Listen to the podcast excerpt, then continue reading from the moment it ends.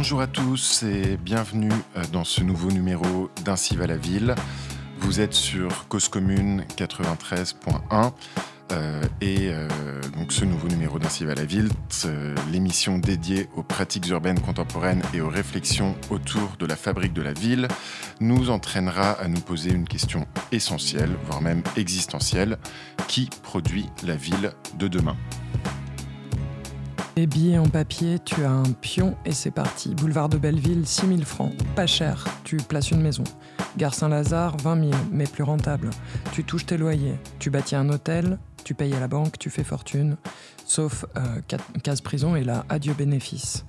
Ton but, amasser à travers la ville. Avenue Foch, rue Paradis, boulevard Saint-Michel, Maison Verte, Hôtel Rouge. Ton but, ruiner tes concurrents, obtenir le monopole en multipliant les opérations immobilières. Tu connais comme tout le monde ce jeu, c'est le Monopoly. Inventé au cœur des, États-Unis en crise dans les années 30, il a conquis le monde, dépassé la guerre froide. Au point peut-être qu'on vive aujourd'hui dans nos villes globales comme sur un plateau de Monopoly planétaire? Mais qui détient la banque? Et qui a les cartes? Aujourd'hui, pour répondre à ces questions, nous avons le plaisir d'accueillir Leili Hassen, doctorante en fin de thèse euh, à l'université de Aix-Marseille. Aix-Marseille, merci. Euh, et donc qui, dont la thèse s'intitule Qui produit la ville de demain? Privatisation et financiarisation de la production urbaine à Monterrey, Mexique. Alors, bonjour Leili. Bonjour, bonjour à tous. dans ton projet de thèse, tu écris euh, tu parles de Dominique donc un, chercheur euh, en sciences politiques, euh, et donc tu écris que selon Laurin, la fin du XXe siècle correspond à une période d'extension de l'influence des marchés, et plus précisément à l'intégration de la fabrique urbaine dans le capitalisme global.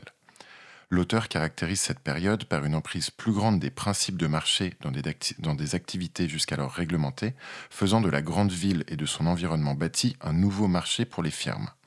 Dès lors, on assiste à la formation d'une industrie de la ville. Donc la première question que je voudrais te poser, c'est euh, ben, voilà, qui sont ces acteurs de marché dont tu parles et euh, finalement qu'est-ce que l'industrie de la ville? Eh bien oui, donc euh, comme, comme tu cites Dominique Laurin, donc c'est l'un des, des, chercheurs qui a un petit peu conceptualisé ce, ce nouveau processus qui est en marche la, qui fait la ville, en fait, on plus, c'est plus réservé forcément euh, au, gouvernement, au gouvernement public, aux, acteurs euh, publics, et on a un rôle de plus en plus important euh, des développeurs dans, dans, dans, le processus de, production, de production de la ville. Alors peut-être tu pourrais nous dire qu'est-ce que c'est qu'un développeur? Alors, euh, un, développeur, ce serait une, euh, personne qui organise euh, des, développements immobiliers, c'est-à-dire des projets immobiliers. Et en fait, ce, qui, ce qui se passe à l'aube du XXIe siècle, c'est que la ville devient le support d'accumulation du capital, c'est-à-dire que ce n'est plus seulement le lieu où l'on vit, où l'on, où l'on circule, où l'on travaille, mais c'est aussi une, un produit, un produit euh, euh, qui, peut, qui, qui, est rentable, sur lequel on peut faire un investissement. Et dans ce sens, euh, les développeurs l'ont bien compris et vont faire des projets qui sont toujours à une plus grande échelle. Et ça va avoir un, incident ben, sur, notre, sur, sur notre vie de tous les jours. Donc les développeurs, c'est des promoteurs immobiliers en fait oui, des promoteurs, euh, des promoteurs immobiliers. Mais qu'est-ce que euh, qu'est-ce qu'il y a de nouveau dans ce phénomène? Parce que quand on pense à la ville euh, haussmanienne, par exemple, est-ce qu'il n'y avait pas déjà cette, cette, cette, spéculation foncière et immobilière? Ben, C'est-à-dire, ce qui serait nouveau, ce serait peut-être le, le, pouvoir qu'ont ces promoteurs immobiliers sur cette production, dans la mesure où aussi il y a une différence entre les pays, les pays en développement où finalement ces promoteurs auraient beaucoup plus de, beaucoup plus de poids, puisque les, les, le, le, pays, les gouvernements n'ont pas forcément les moyens d'urbaniser comme ce qui a été fait à Paris. Par exemple, les grands projets euh, haussmanniens, ça a été dirigé euh, par les pouvoirs publics, dans lequel on convoque des promoteurs, mais finalement les plans sont réalisés par les pouvoirs euh, publics. Et ce n'est pas ce qu'on observerait dans les pays en développement où euh, les acteurs, euh, ces promoteurs agissent aussi à l'échelle de la planification. D'accord. Et donc, parce que quand on pense au fait qu'auparavant, c'était donc des acteurs publics, éventuellement des élus ou les services des élus, les services techniques des élus qui planifiaient, euh, dans ce changement maintenant, est-ce que ça veut dire que la logique de marché prend le pas sur la politique de la ville au sens de, de la défense d'un intérêt commun ou en tout cas d'un compromis entre les, les intérêts particuliers? Exactement. La ville en tant que, en tant que, marché, hein, il y a beaucoup d'expressions euh, dans le champ. Donc euh, la ville négociée, par exemple. Ça illustre bien en fait le poids de maintenant de ces, de ces, de ces promoteurs qui est de plus en plus important. Et aussi, euh, la, la, ville, c'est un, un moyen de... Il y a, y a comme une compétition euh, dans, la, globalisation. Donc il y a une compétition entre les villes, il y a les villes de premier rang, il y a les villes de second rang, et finalement, tous ces projets, ça permet d'inscrire les villes dans cette euh, compétition. Et pour les, pouvoirs publics, bah, avoir une ville compétitive, ça, ça fera, ce, ce, sont de, nouveaux marchés. Donc euh, pour, le gouvernement aussi, c'est un intérêt d'avoir des villes des villes qui, qui, répondent en fait aux critères un peu euh, internationaux d'attraction. Enfin, la ville doit être sexy. Donc la ville, c'est un produit euh, sur un marché comme, euh, comme les autres. Oui, tu écris dans, ton, dans le texte que tu nous as transmis pour préparer cette émission qu'on vit désormais dans un monde où, je cite, les territoires peuvent s'acheter, se vendre, s'échanger. et effectivement, ça, c'est pas quelque chose qui est, qui est forcément visible euh, de, de l'extérieur. Alors, comment s'organise cette compétition entre, entre les territoires? C'est-à-dire qu'il faut, faut, être une ville, euh, faut être une ville attractive, une ville qui va, qui va attirer euh, aussi bien les travailleurs que ben, des, des, habitants, qui va attirer des, des, marchés, qui va attirer des, des grandes des, commerces, des commerces internationaux. Donc finalement, sur ces territoires, pour être le plus attractif possible, il faut proposer une infrastructure qui sera toujours plus innovante. Et c'est dans ce sens euh, que les villes vont être euh, compétitives ou non. Alors, qu'est-ce que tu entends par infrastructure? C'est les infrastructures de transport, c'est les infrastructures euh, immobilières? C'est toutes, ben, tout ce qui, c'est l'expérience de la ville en fait qui doit, qui doit pouvoir nous séduire. Donc, que ce soit des, des, des modes de transport ben, innovants, que ce soit des centres commerciaux, des bureaux avec euh, avec euh, ben, toujours plus avec toujours plus de confort etc pour cibler puisque si la ville si on pense la ville en tant que en tant que produit ben, il faut que ce soit le plus attractif possible pour des consommateurs et donc en fait il faut que ça réponde un peu à des à des critères à des critères qui peuvent être euh, aussi standardisés et c'est et c'est comme ça qu'on arrive à produire à produire des villes pour une certaine classe sociale. Et du coup, ça, est-ce que c'est le fait de ces développeurs dont tu parlais tout à l'heure? C'est eux qui organisent ça Ou est-ce que c'est. Euh, qui, qui, en quoi ces développeurs-là, ils ont intérêt à ça?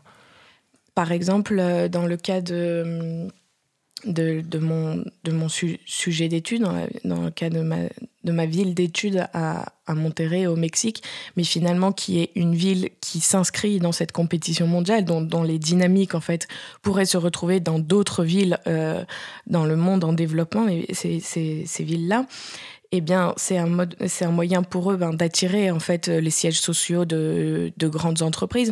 Une fois qu'on a attiré les sièges sociaux de grandes entreprises, il faut qu'on puisse euh, donner aux employés en fait euh, ce mode de vie qu'on ce mode de vie un peu de la world class city non? Alors euh, c'est un petit peu eux oui qui vont le qui vont le proposer pour que leur projet soit euh, toujours plus lucratif. Dans quelle mesure ces territoires s'échangent? Ces territoires par exemple quand ils deviennent patrimoine, c'est-à-dire qu'ils ne, les, bureaux ne se vendent pas, sinon qu'ils restent en fait aux mains des, des des promoteurs immobiliers et c'est là qu'on voit qu'ils sont gérés comme des entreprises en fait parce que ça reste du patrimoine les locations rentrent tous les mois Donc c'est vraiment géré comme une entreprise et la production de la ville, ce, qui est produit, c'est vraiment un produit qui est commercialisé. Donc ça veut dire que les, finalement les entreprises qui, vont, qui viennent travailler dans ces, dans ces locaux, parce que les entreprises ont toujours eu besoin de locaux euh, pour, euh, pour travailler, euh, ça veut dire qu'elles ne possèdent plus leurs murs et que, leur, et que leurs locaux sont possédés par des sociétés immobilières, c'est ça? Mm, Voilà, de plus en plus, c'est des, des, processus en fait de, de location qui sont mis en place. Entendu. Et est-ce que euh, que c'est ça la financiarisation dont tu parles? Parce que dans, donc le, le sous-titre de ta thèse, il y a privatisation. Donc le, ça, on comprend du coup que c'est l'avènement d'un pouvoir qui grossirait de la part des acteurs privés dans la fabrique de la ville et financiarisation euh, de la production urbaine. Alors qu'est-ce que c'est que cette financiarisation? La financiarisation, ça peut regrouper euh, plusieurs euh, réalités et il y a aussi plusieurs euh, approches. Oui, ça peut, ça c'est une un phase, non? C'est quand l'immeuble devient un actif financier, c'est pour ça qu'il est, qu'il est loué parce que finalement il faut que qu'il soit rentable. La, financiarisation, ça pourrait se voir aussi quand c'est des entreprises, par exemple, comme des, hum, des entreprises d'assurance qui investissent, qui investissent dans des développements urbains de, de, façon internationale. Donc ça, qu'est-ce que ça a comme conséquence sur la ville? L'immeuble, par exemple, un, appartement, il n'est plus. Avant, on investissait dans un appartement, c'était un, placement. Donc, on investissait dans un appartement à la montagne, on investissait dans un appartement au bord de la mer, mais parce qu'on choisissait sa localisation. Maintenant, on peut investir dans un fonds immobilier, c'est-à-dire que c'est des, fonds qui sont cotés en bourse, comme une entreprise, elle a des parts qui sont cotées en bourse. Ici, ce sont des fonds immobiliers et on va investir dans, euh, dans, un, dans un immeuble, mais on n'a pas forcément idée d'où est sa localisation, puisque c'est pas ce qui nous intéresse. Ce qui nous intéresse, c'est que le taux de rendement soit supérieur à celui que nous donne la banque. Donc finalement, qu'il soit situé au bord de la mer ou à Shanghai, ça n'a pas trop d'intérêt du moment qu'il est rentabilisé. Pourtant, les immeubles de rapport, enfin, ça rejoint la question que posait Fanny au début, ça, a toujours existé. On voit, enfin, voilà, au 19e siècle, il y a des immeubles de rapport, et donc effectivement, on achète un immeuble dans lequel on n'habitera jamais euh, pour, pour en attendre une rentabilité. Euh, donc, qu'est-ce que la financiarisation change au fait que, bah, voilà, il y ait des propriétaires privés qui tirent une rente de euh, leur propriété? Ce qui change, c'est qu'avant, si tu achetais un appartement, euh, tu savais où il était localisé, tu t'imaginais, tu te disais dans cette zone, il va y avoir de la plus-value, ça va se développer, tu, spéculais un petit peu et tu spéculais euh, au niveau personnel. Aujourd'hui, tu peux te mettre dans un... Aujourd'hui, c'est à travers de la bourse que ça se fait et c'est dans ce sens-là que les immeubles deviennent des actifs financiers comme tout autre, euh, comme tout autre produit en fait, c'est que tu investis dans un fonds, mais tu n'as absolument aucune idée d'où est ton immeuble et tu sais pas ce qui est fait. Donc tu vas pas plus t'intéresser au développement de, cette, euh, de la zone qui est autour, etc., puisque tu ne sais même pas ce qui est construit. Et du coup, c'est coupé du sol en fait. Exactement. Et alors, euh, dans ta thèse, tu décris aussi le fait que, euh, effectivement, quand on, pense aux immeubles de rapport au, 19e siècle, euh, ou même, aujourd'hui, c'est à l'échelle d'un bâtiment. et dans ta thèse, tu décris le fait que aujourd'hui, il y a des productions immobilières qui concernent carrément l'échelle d'un quartier, et même donc éventuellement d'un territoire. et donc, ce changement d'échelle, selon toi, il change aussi la manière de produire la ville? Exactement. Par exemple, il y a, donc, il y a plusieurs travaux qui sont réalisés, que ce soit euh, dans des pays européens ou en, Amérique latine ou en, en, Asie et en Afrique du Nord aussi. Euh, donc, ce n'est pas, les mêmes, pas les mêmes dynamiques parce que là, le, le, le gouvernement, les, les la coalition entre, entre les acteurs privés et les acteurs publics, ils n'ont pas, pas les mêmes pouvoirs. Et par exemple, dans les, dans les pays en développement, moi je travaille sur l'Amérique latine, donc les acteurs privés ont davantage de pouvoir. Pourquoi? Parce qu'ils ont les moyens d'intervenir sur la production urbaine. Et à ce moment-là, on voit réellement comment ça se, ils peuvent développer à l'échelle de pans de ville entiers donc que ce soit de la voirie, du mobilier urbain. Le mobilier urbain, c'est les plaques d'égout, c'est les lampadaires, c'est ces, tous ces, ces mobiliers qui sont pris en charge par des développeurs, par des promoteurs immobiliers. Donc là, ce sont des promoteurs immobiliers, mais qui ont finalement une triple casquette. Ils sont promoteurs immobiliers, mais aussi aménageurs et ils construisent. Et donc, euh, c'est eux vraiment qui gèrent euh, cette production de la ville. Et alors, ils gèrent cette production et ensuite ils gèrent la ville, ils gèrent les espaces publics, ils, ils balayent par terre, ils ramassent les poubelles. Exactement.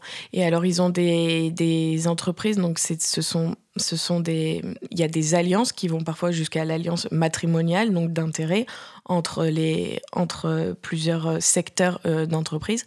Et oui, il y a vraiment une. une ils réalisent des, des entreprises, des filières de, de gestion, en fait, de leur développement. Et donc, oui, on va être attentif à ensuite euh, tout ce qui va être ben, la vie quotidienne, finalement. Et, c'est une privatisation totale de, de, de, la production urbaine. Et les gens qui habitent là, est-ce qu'ils votent pour le, la mairie euh, de la ville dans l'ensemble ou est-ce qu'ils s'abstiennent? Est-ce que, est-ce qu'ils ont, enfin, est-ce que le, les, les, acteurs politiques, ils ont encore un, un poids là-dedans et euh, est-ce que les gens s'adressent à eux ou pas? Il y a des votes. Après, il n'y a aucune attente euh, du politique. C'est-à-dire que les dialogues euh, sont très limités. Il n'y aura même pas de, de, reproches, par exemple, puisque là, on a, on a pratiquement, enfin, comme si on était, bon, euh, on n'a plus, on a, on n'attend plus, en fait, euh, du pouvoir politique. Donc, on va, ouais. on va ouais, je pense y revenir dans la deuxième partie de l'émission. Une petite pause musicale avec un morceau qui s'appelle Montre-moi l'argent et qui va bien avec euh, le thème du jour. Show me the money.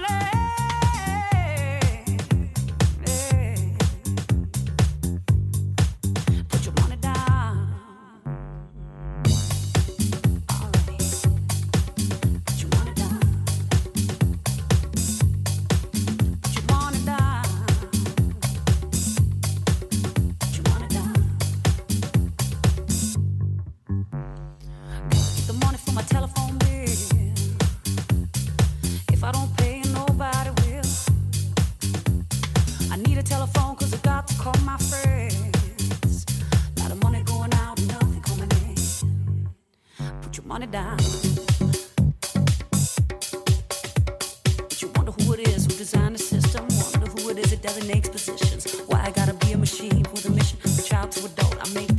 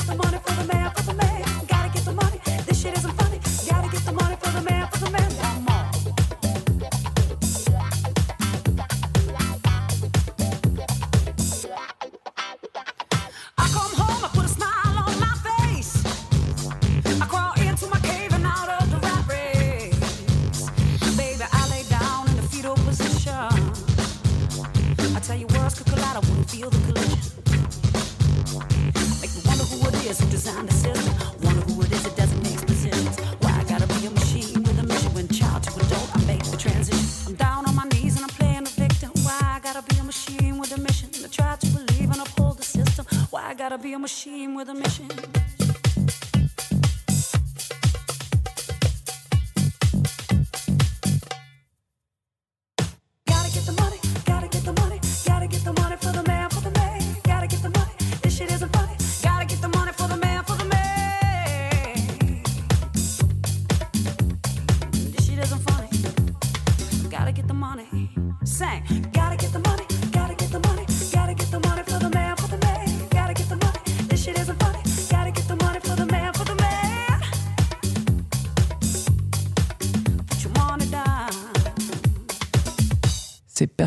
Percussion Junction, Show Me the Money. Et nous sommes toujours euh, sur euh, Radio Cause Commune avec euh, Leili Hassain dans Ainsi va la ville, qui nous emmène au Mexique, puisque c'est ton terrain de recherche pour la privatisation et la financiarisation du développement de la ville, et particulièrement Monterrey. Alors pourquoi le Mexique?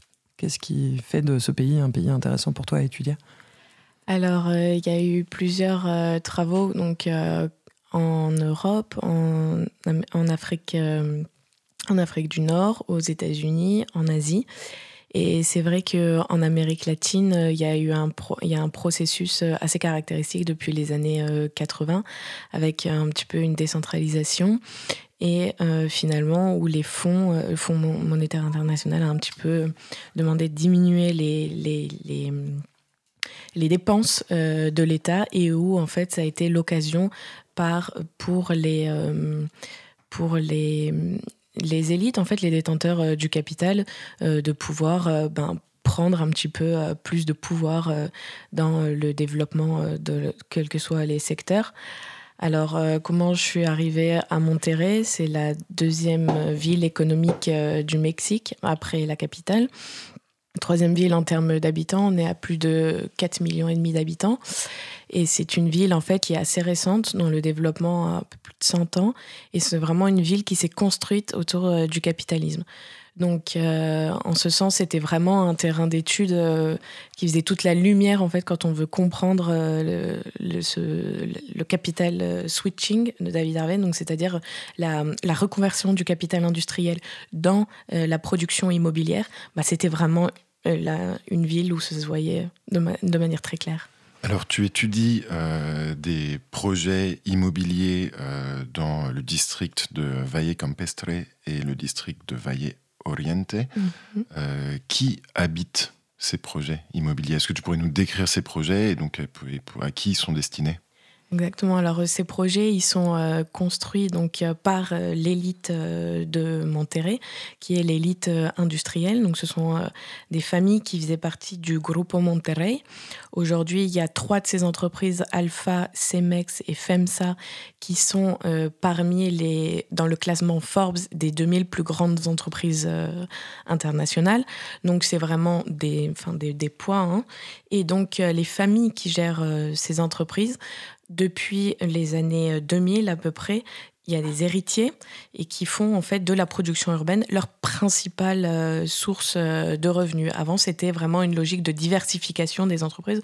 Aujourd'hui, le développement urbain, ça devient pour eux la principale source de, revenus de leur famille. Et c'est eux en fait qui font des développements de luxe en fait euh, pour, euh, pour habiter. Et alors, quelles sont les tailles de projets? Euh, C'est des immeubles qui font combien de logements? Euh, C'est il faut que c'est des tours, c'est des maisons individuelles? Est-ce que est-ce que tu pourrais nous ça décrire ça oui Bien sûr. Alors en fait, euh, quand on arrive, déjà, c'est une municipalité qui s'appelle qui s'appelle San Pedro, et dans cette municipalité, c'est où se concentre cette, cette cette élite industrielle. Et au sein de San Pedro, on a donc le distrito euh, Valle Campestre et aussi le distrito Valle Oriente. Donc ce sont des euh, dans ces districts, en fait, sont construits plusieurs euh, complexes euh, urbains, donc qui regroupent un, centre commercial, deux ou trois tours de logement, deux ou trois tours de bureaux, et avec au milieu un parc, des services, etc. Ce sont des ensembles qui sont totalement euh, fermés, avec plusieurs niveaux de fermeture. Et ces dynamiques sont notamment liées au contexte d'insécurité de la ville de, de, de Monterrey. Fermé, ça veut dire qu'il y a des barrières? Fermé, c'est-à-dire qu'il y a des barrières. Alors, il y a une première barrière pour entrer dans le centre commercial où là, ce sera euh, fermé par, des, par un simple garde qui va lever ou pas la, la barrière.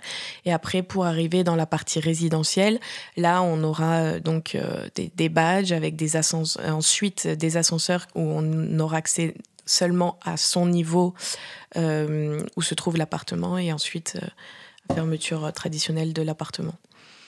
Et, euh, donc ces, logements en fait de luxe sont, euh, sont réservés à cette, à, ce- à cette élite et aussi à une élite plus internationale. Par exemple, à Distrito Valle Campestre, la- l'ambassade américaine a acheté 15 logements dans ce district pour euh, ce que ça représente.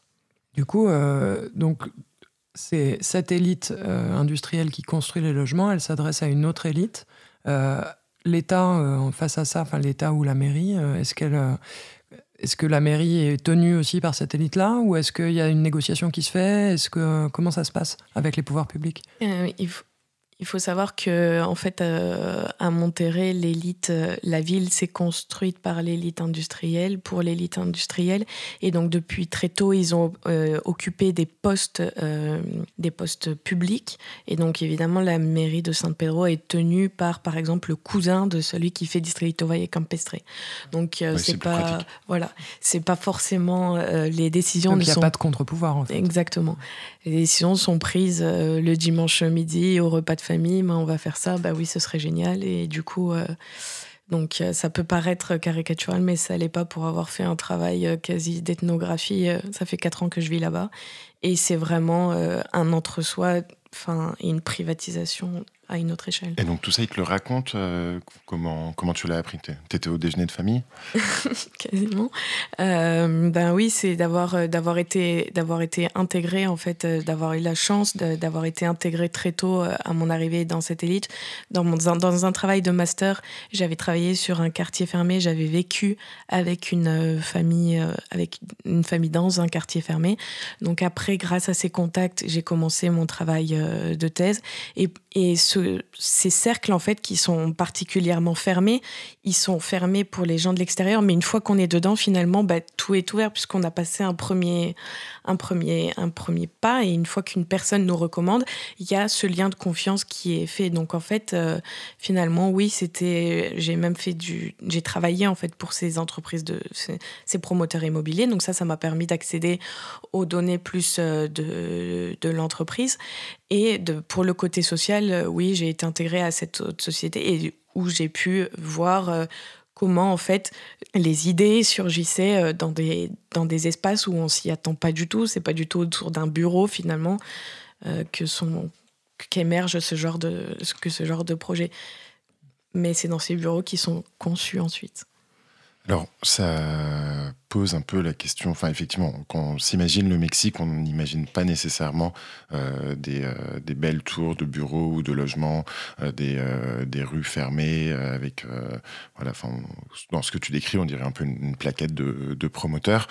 J'imagine que dans le reste de la ville de Monterrey, ça, enfin, il doit y avoir aussi des, des gens gens qui plus sont pas millionnaires. Voilà. Euh, et alors, comment ils le vivent ça? Et comment, com- Comment ça se passe? Ouais, au sein Euh, oui, bah, en fait, euh, donc à Monterrey, effectivement, il y a ces euh, disparités, enfin, ces, inégalités socio-spatiales qui sont flagrantes. Comme tu disais, c'est pas ce qu'on s'imagine du Mexique. Virginie Babicolin, elle a écrit Monterrey, San Pedro, c'est un peu une île de premier monde dans un, dans un pays du tiers-monde, même si ces expressions aujourd'hui, elles sont plus forcément utilisées. Ça représente en fait ces, ces différences non sociales qu'il y a entre, entre, entre deux territoires pourtant pourtant euh, juxtaposés. Et finalement, il y a une déconnexion totale entre ces élites et euh, les, les, travailleurs euh, qui sont. Il faut savoir qu'en fait, euh, ces personnes qui, qui vivent sont, sont, ben, sont particulièrement pauvres. Et en fait, euh, Pinson Charlot a écrit euh, Le pouvoir social est un pouvoir sur l'espace. Aujourd'hui, pour donner des cours dans, une université où, il y a ces enfants de, ces personnes-là, c'est le pouvoir sur l'espace est un, pouvoir social, finalement. Maintenant, je pourrais dire, j'ai envie de dire ça parce que ils sont complètement déconnectés de la réalité du reste de leur ville. On a ré- réussi à créer cet entre-soi. Ils ne savent plus. Et quand on leur montre, euh, il y a une prise de conscience. Donc, c'est pas forcément euh, un, un dédain, sinon que c'est vraiment une ignorance comment est le- le- la, la- la ville. Et c'est vraiment une ville à deux vitesses. Déni, Oui. plus qu'un Euh, le... Du coup, c'est quoi les conséquences pour euh, le reste de la métropole à l'échelle de la ville, les conséquences sociales pour les autres de cette euh, politiques-là Ben, les si conséquences sociales, euh, ouais, elles sont, elles sont directes parce qu'en fait, euh, le, le- les pouvoirs publics ne prennent pas en charge euh, le développement de, de- du, du reste de la ville, entre guillemets. Toutes les infrastructures, par exemple, de sport, culturel, sont privatisées.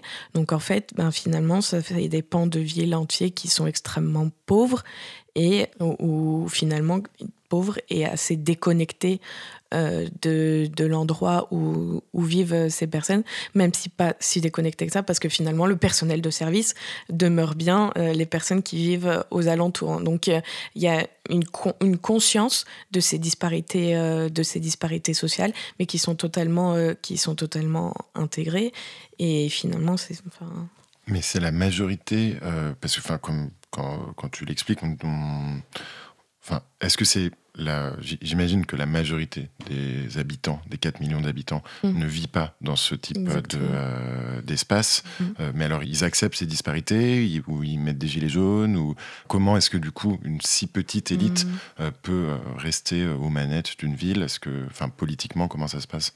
Ben, euh, déjà, ça représente, euh, cette, euh, cette élite, elle représente euh, environ 120 000 personnes des 4, des, des 4 millions et demi. Donc ça, c'est les habitants de ces euh, espaces. Voilà, exactement. Et donc, à, ce- à ce moment, à ce moment-là, en fait, il, il doit y, il doit y avoir plusieurs hypothèses qui, qui justifient ça. Déjà, le, pouvoir qu'ils ont. Donc, non, évidemment, il n'y a pas de gilets jaunes. Après, ce qu'il y a, c'est des violences euh, de délinquance, des violences liées au narcotrafic? Je ne sais pas si ce serait m'avancer beaucoup de dire que finalement, ces, ces, ces violences liées au narcotrafic et cette idéalisation euh, des, hum, des barons de la drogue là-bas euh, sont pas finalement ben, une, la révolte non, qu'adopte euh, euh, ce peuple face au délaissement. Parce que quand on voit que les, ces barons de la drogue construisent des écoles, construisent des églises, donnent, de, donnent à manger, et c'est de là que vient leur idéalisation, de là qu'on recrute, qui recrute aussi des soldats. Bon, eh ben, on peut se poser la question. euh, euh, si, euh, si ce ne serait pas une, une, une forme en fait de, de, se, de se rebeller parce que directement c'est pas possible puisqu'ils sont employés par ces entreprises. euh. Donc finalement, on a un État qui laisse euh, une élite euh, financière et immobilière construire des, des quartiers, des tours et les gérer, qui ne gère plus euh, le reste euh, de la ville et le relais est pris par les barons de la drogue. Euh, assez, assez schématiquement, mais, mais oui, ça, c'est c'est assez, assez représentatif de, la réalité. En tout cas, il y a, y, a, y a un pouvoir à deux vitesses réellement et un, un État qui. Ben, c'est pas le recul de l'État, mais finalement, son trans, sa transformation, où il est réduit un peu aux, aux autorisations. Aux autorisations plus qu'à la planification. Mais donc, en fait, si on reprend, le FMI impose une politique d'austérité. La politique d'austérité, c'est couper euh, dans le- les dépenses publiques, donc dans les services publics. Il y a une, euh, une élite euh, capitaliste qui prend la place de ces services publics. Et ce que là tu décris, c'est qu'en face de ça, ça augmente évidemment les inégalités euh, sociales et spatiales. Et que donc l'autre, euh, enfin le service public du, du pauvre, le service du pauvre plus, Mhm. plus public, c'est celui du narcotrafic. En tout cas, oui, ils ont pris un rôle et je pense que s'ils arrivent à avoir tant de présence et tant de diffusion dans la société, c'est parce que ils ont, ils ont, ils comblent des manques, des manques liés au service public. Aujourd'hui, il y a des voix qui s'élèvent au Mexique euh, pour dénoncer ces inégalités, pour euh, dénoncer cette sorte, oui, ces inégalités socio-spatiales. Oui, oui, oui, il y a des voix, ben, il y a notamment euh, des journalistes, il y a des chercheurs, mais il faut savoir que le, poids de, l'élite, il est dans tous les secteurs, aussi bien dans le secteur euh, de l'éducation. Et donc là, forcément, ben, tous les chercheurs, etc., n'ont pas forcément en fait les moyens ou euh, les hum, médias pour pouvoir diffuser un peu leur... euh, euh, c'est aussi une, une, société où les classes sociales sont, très marquées, avec beaucoup de discrimination envers les personnes pauvres. Et, du coup, il y a, non, n'y a pas vraiment de, a pas vraiment de contre-pouvoir. Est-ce que tu penses que ça c'est propre au Mexique ou est-ce qu'en étudiant le Mexique, tu as, l'impression d'étudier quelque chose qui se reproduit ailleurs? J'ai l'impression que le, le rôle des élites et cette euh, prépondérance du, du pouvoir des élites face à la société, c'est quelque chose vers lequel on tend. Cette déconnexion totale des élites envers, euh, envers les, sociétés, en fait, c'est quelque chose qui peut se, s'observer dans plein d'autres pays. D'ailleurs, les élites sont connectées entre elles. Par exemple, le, fils d'un de ces de l'élite de San Pedro est- sortait par exemple avec la fille de Steve Jobs, F. Jobs. Donc euh, finalement, en fait, on a une connexion entre les élites une et finalement, c'est une détériora- dé- détériora- Territorialisation. Merci. et oui, ils vivent un petit peu, euh, un petit peu hors sol finalement, malgré. Donc on a des immeubles hors sol, habités par des, Des gens, gens hors sol. euh, hors sol, c'est- bien. Est-ce que face à ça, pour euh, lutter euh, contre ça, euh, donc bah, on pourrait parler du rôle de l'État. On, lit souvent que cet état de fait est, entra- est, est entraîné par, provient d'une absence de régulation de la part des pouvoirs publics, de la part de l'État, etc. Qu'est-ce qu'on pourrait attendre des pouvoirs publics pour ouais, pour réguler tout ça et pour redistribuer? Ben, garder bien le rôle de chaque, euh, de chaque acteur en fait et ne pas forcément donner la priorité aux gains euh, économiques et, et financiers, mais bien replacer l'humain au centre de toutes les dynamiques. Et voilà et, conserver, conserver cet acteur euh, qui est ben, qui est finalement central plus que des plus que des flux euh, qui sont financiers, économiques, internationaux et qui finalement ne vont pas faire enfin ne vont pas faire que qu'on sera plus plus développé en fait. Ouais, du coup, euh, c'est peut-être le moment de, de poser la question de ce qui va arriver à la, à la classe travailleuse avec Lyndon Kwesi Johnson. What about the working class?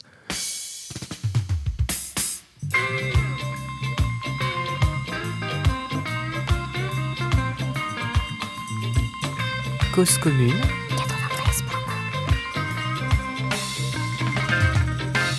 From England to Poland, every step across the ocean, the ruling classes them is in a mess. Oh yes, the capitalist system a regress, but the Soviet system now progress. So which one of them you think is best? When are the two of them the workers a contest?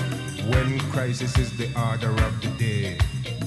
When so much people crying out for change nowadays?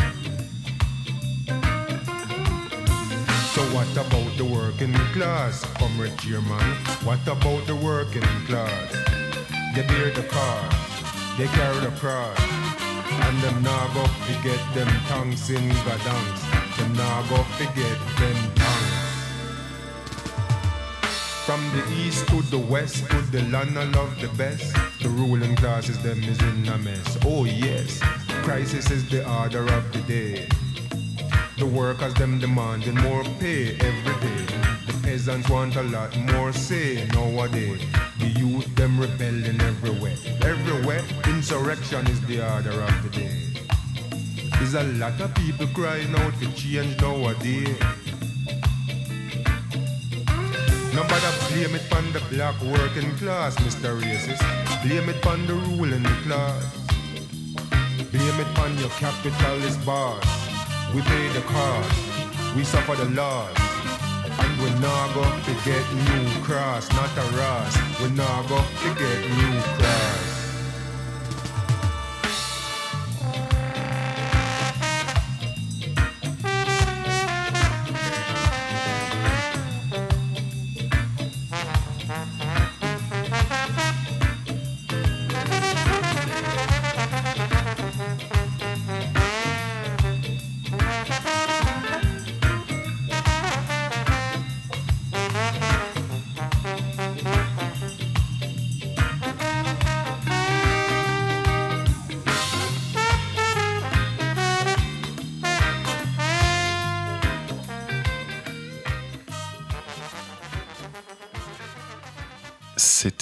Donc What About the Working Class de Linton Kwesi Johnson.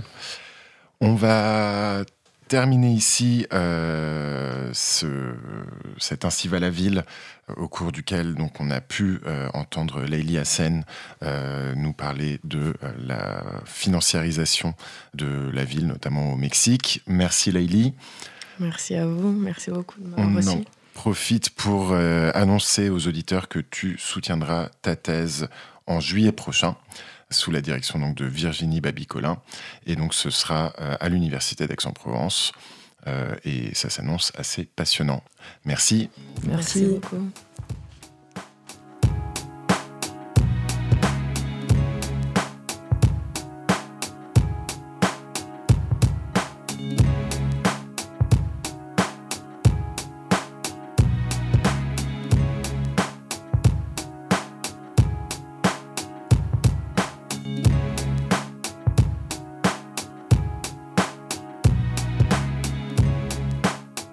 Cause commune. Toutes nos émissions en libre écoute, cause-commune.fm.